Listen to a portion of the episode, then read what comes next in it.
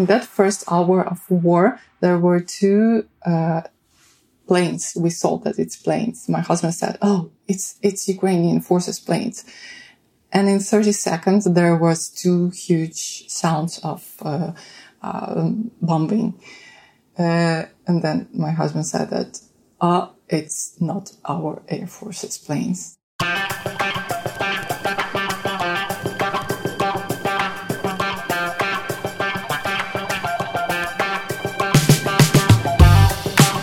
Willkommen bei Weitergedacht, der Podcast der WZ. Jede Woche präsentieren wir eine neue Geschichte, stellen eure Fragen und geben Einblicke in unser 320 Jahre altes Archiv.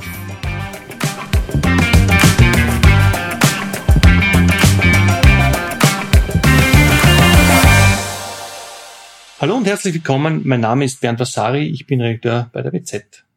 Die Ukraine steht vor einem weiteren Winter mit schweren Drohnenangriffen. Doch wie bereiten sich die Bewohnerinnen darauf vor? Inwieweit ist ein normales Leben unter diesen Bedingungen überhaupt möglich? Und wie wirkt sich der Krieg auf das Zusammenleben aus? Diese und weitere Fragen beantwortet Svetlana Jarova, die heute bei mir zu Gast ist. Sie ist Stadträtin der 400.000 Einwohnerstadt Venezia 52 Kilometer südwestlich von Kiew. Ich treffe sie in Brüssel am Rande der Europäischen Woche der Regionen und Städte. Hello, Svetlana. Hello, Bernd. Ukraine's Air Force expecting increasing Russian airstrikes this winter. How prepared is Vinnytsia? Uh, we started preparation in the end of spring. Our city council created uh, shelters under every school every kindergarten and every hospital in the city. For example, my kid uh, visited mm, general municipal uh, kindergarten and there is like one more kindergarten underground mm-hmm. and we could create um, the places uh, we called that defend defend pli- uh, safe um, spots it's like tents with a place where you can charge uh, your phone or your laptop. Um, uh, even some places with Wi-Fi, but we don't need Wi-Fi. Actually, we have this uh, mobile internet. Uh, you can drink hot uh, tea or soup there, and we're expecting for this new season of blackouts, and um, we're creating a new constructions. You know, electricity is super dangerous um, thing. Even if you will come closer, you can burn out and there will be no place, no mm-hmm. only sun mm-hmm. after you on the ground. So it should be this uh, construction should be um, serviced, well serviced and high quality specialists and engineers. Engineers should work on these projects, and we are trying to make um, this winter more safety and um, easier for Ukrainians. Um, how do the residents deal with this constant threat? or to what extent is a normal life possible? I remember the first day of first, second, third day of war. Remember how um, my fr- our friend from Mykolaiv he called to my husband and said that war starts, and we started to think what we should do. Uh, we heard lots of sounds of cars which uh, leaving uh, the street. We uh, heard that our neighbor they already awake.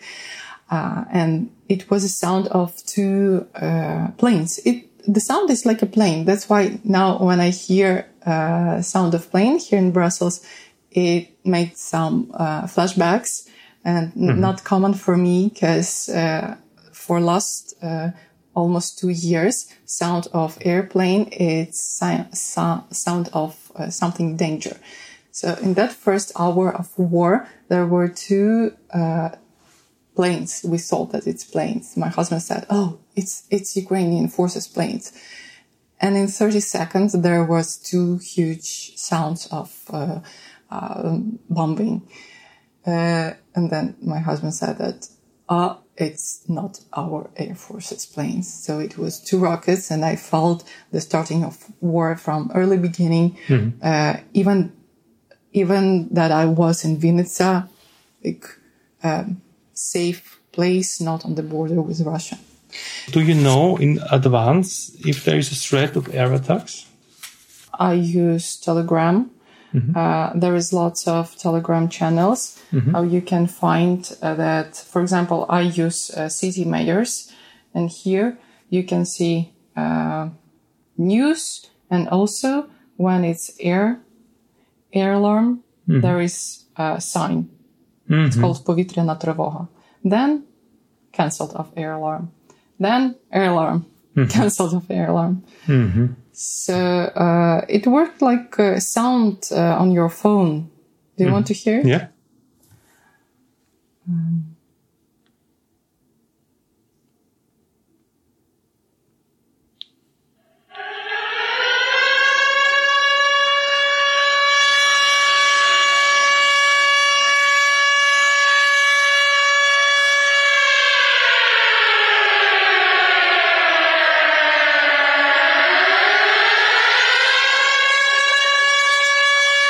So when it's long, uh, it means that it starts. When it's really short, it means that it's finished. Mhm. So How much time do you have when you hear it? uh, in a day, Yeah. it depends. Sometimes it's six times per day. Sometimes is at night two or three times. How much time do you have uh, to react, or what should you do if you hear it? Uh, mm,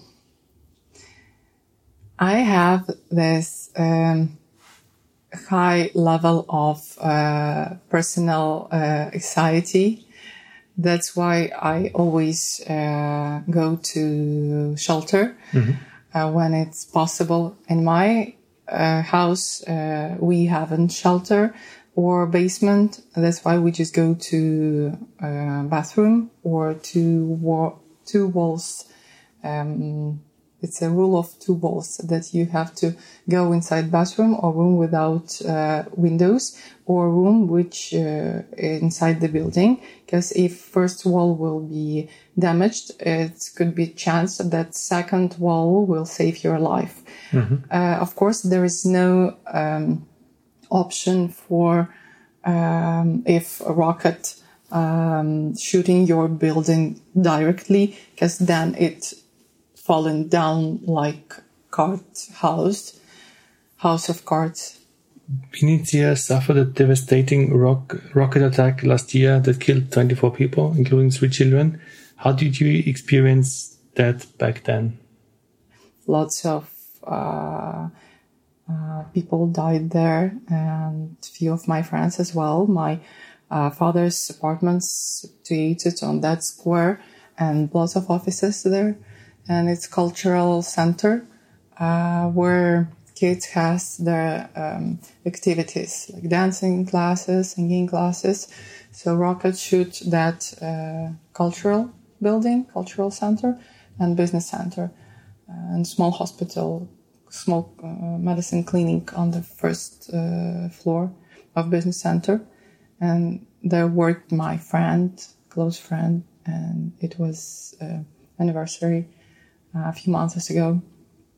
And it's still painful. So the, the Russians are signal, signaling that no one should feel safe in Ukraine. How do you, um, yeah, does this scare you? Scare and um, maybe uh, disorientated. And um, I remember the city after that. It was like um, very silent. Um, it it fr- it frustrated uh, Vinnytsia citizens, and for sure it proved that there is no safe space in Ukraine now. What has changed in the life of the citizens since the attack? Are people sticking together more than before? What is different, would you say? You mean about uh, how city life changed uh, mm-hmm. because of war? Mm-hmm. Oh, it changed different ways. Um, it changed a lot. Uh, people getting more gathered together. Uh, I would say that uh, good people become better and bad people become worse. Uh, mostly, we get more gathered and uh, working together for victory.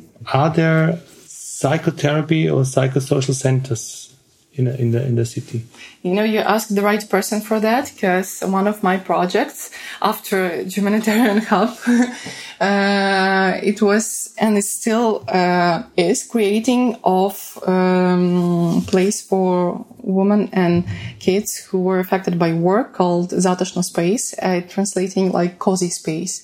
We have uh, psychological support there, so uh, women with kids can come to this place. It's like uh, uh, 500 square meters where uh, kids can stay with a pedagogical specialist or a kids psychologist and uh, women can join some uh, group event or go to individual consultation to psychologist, crisis psychologist, or a lawyer, social worker, or case manager. Also, there is a governmental program of creating kind, spa- kind of spaces like this and to um, teaching psychologists uh, for crisis consultation with uh, military, with uh, IDPs, uh, refugees, with um, people who um, were affected by war and lost their relative, husband, brother, or even kid because uh, lots of civilians died in this war, not only military, but still we fight that we faced that problems uh, that there is lots of victims of uh, uh gender-based sexual violence. Um, mm. We have lots of uh, women who come to our center and tell stories uh, from occupation, mm-hmm. how they uh, how they live how they were leaving that place how they tried to go uh, from occupied territories and what was happening there. And they uh, they were um, they saw how their neighbors uh, were um, shooted by Russian soldiers just for nothing and uh, they see nightmares till now, even if it was one year ago. So lots of hmm. there's stories now in Ukraine, and we faced that problem, and we need to work with it uh, through kind of different psychologist um, centers or psychologist programs, mm-hmm. and especially programs for soldiers because uh, we even can't imagine what they saw mm. and what they went through. The energy supply is uh, affected by the attacks. Another winter is coming. How quickly can the infrastructure be rebuilt, or how can the power grid be protected? Mm, I'm not an energy expert and can't answer for uh, professionally for this question, but what I saw last winter that some kind of um, uh, damaging could be uh, reconstructed fastly, and some kind uh, could technologically uh, take uh, months. Mm. So, as I already said, that it's da- dangerous system if we force um, some processes, it could uh, make more damage. That's why we're preparing for uh, blackouts and uh, our city council financing. We have program of financing alternative um, uh, energy, sun panels, wind catchers. Does the war or how does the war influence these processes when it comes to digital, digitalization? I would say that uh, Ukrainian society now is uh, connected as never before. Mm-hmm. In Vinnytsia City Council, we digitaliz- digitalized all uh, paperwork eight years ago. And now we make it more and more uh, um, digitalized way that in my smartphone, I had all decisions, uh, all um, statements, and uh, all uh, the system how I can uh, work with city council. The same with mm-hmm. government. I have this um, government and I app, mm-hmm. and you can find here is my uh, ID document. Here is my um, card of uh, taxes, paying taxes card. Okay. Here is my driving license. Uh, it's a mm, document of my kids my husband documents, uh, my card documents, and if I need to uh, have some res- recipe receipt from government uh, or uh, apply for tax uh, mm, agency, I can do this through this app. So you don't need to go with paper to office uh, to talk with specialists. Mm-hmm. It's too um, we got we got into uh, processes in the same time. We meet here in Brussels for the European Week of Regions and Cities. What purpose did you come here for? On Wednesday, we will have um, workshop cities and region working together for a reconstruction of Ukraine. I'm inviting you to join this uh, panel. There will be a few nice speakers, excepting me. I hope that uh, we could um, deliver some good points for um, listeners and some valuable points.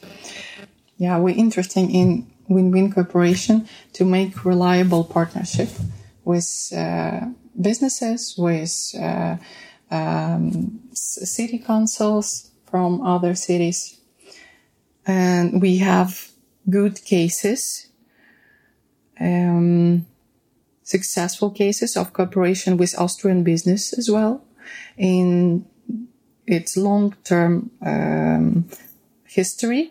In 2008, factory um, of producing food producing um, called um, Agrana Fruit, Austrian Juice. They started work in Vinnytsia. They started to constructing a factory for food processing. They freezing berries, uh, make that uh, work processing that uh, berries and fruits. Now it's um, and now this enterprise more than about 2,000 employees situated in Vinnytsia and worked from 20 uh. And in 2019, um, huge Austrian company called HEAD. Mm-hmm. You heard about that mm-hmm. company? It's tennis rackets, yeah. uh, mm-hmm. ski yeah, boots. Uh, they bought 25 hectares in Vinnytsia Industrial Park and um, started to build, um, started to implement, uh, implement, start implementation of projects in Vinnytsia in 2021. They started to build first factory for winter sports equipment, and now they uh, finished foundation and mm-hmm. waiting until rockets will not fly in Ukrainian sky. And in that day, they will continue to construct the plant.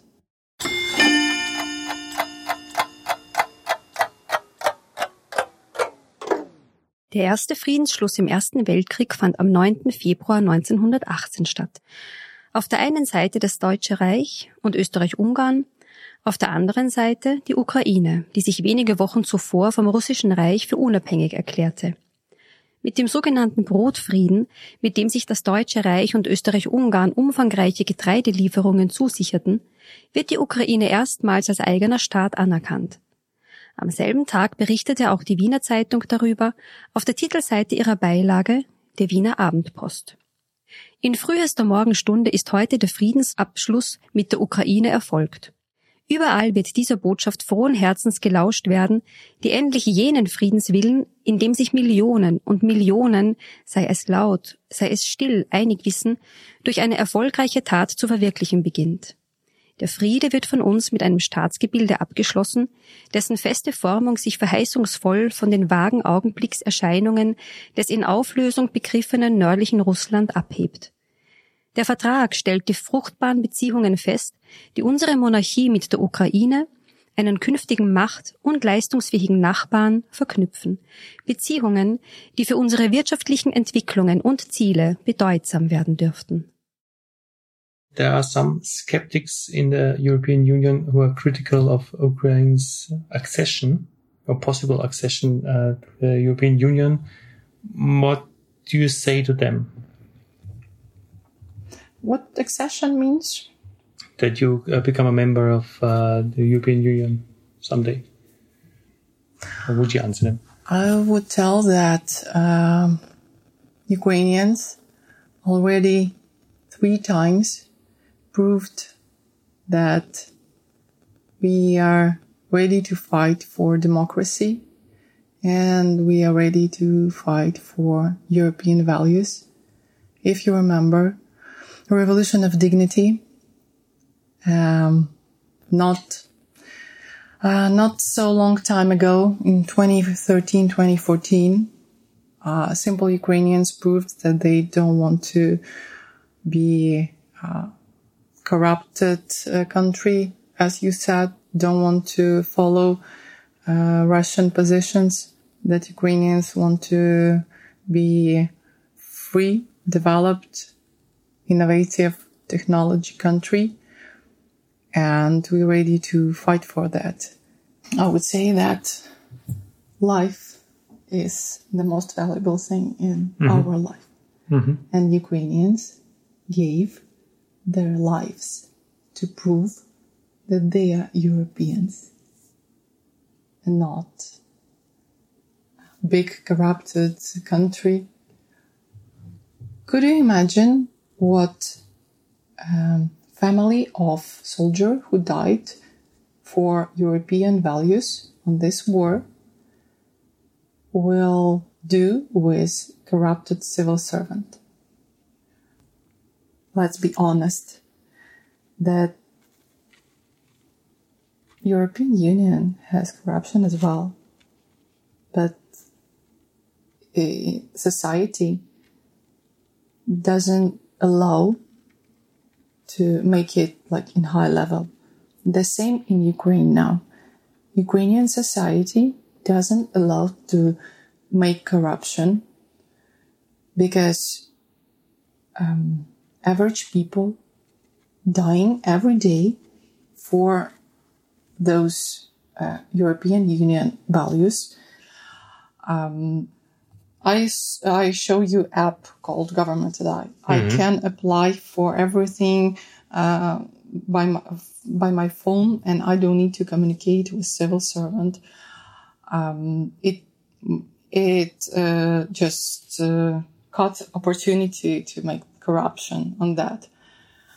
Um, we have this participatory budget.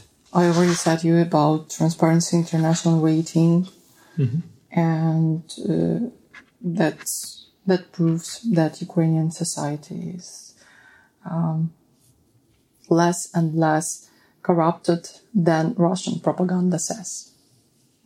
And it's important to support Ukraine and this process because if we will show aggressor that it's okay to attack country in the central of Europe, it will show other aggressors in this world that it's allowed by NATO and other countries. Mhm. That's why we need to finish it as soon as possible.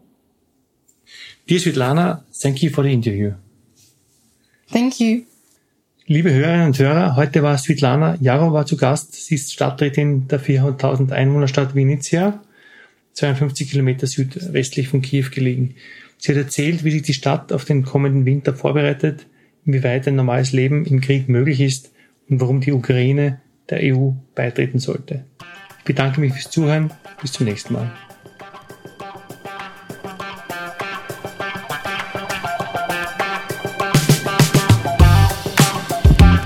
War die heutige Folge von Weitergedacht, der Podcast der WZ. Wenn sie euch gefallen hat, folgt uns auf Instagram oder TikTok und schaut auf unserer Website wz.at vorbei. Unseren Podcast könnt ihr auf Spotify, Apple, Google und anderen Plattformen kostenlos abonnieren. Habt ihr Vorschläge für unsere nächsten Folgen? Dann schickt uns eine Sprachnachricht über WhatsApp. Die Nummer lautet 0664 834 8344.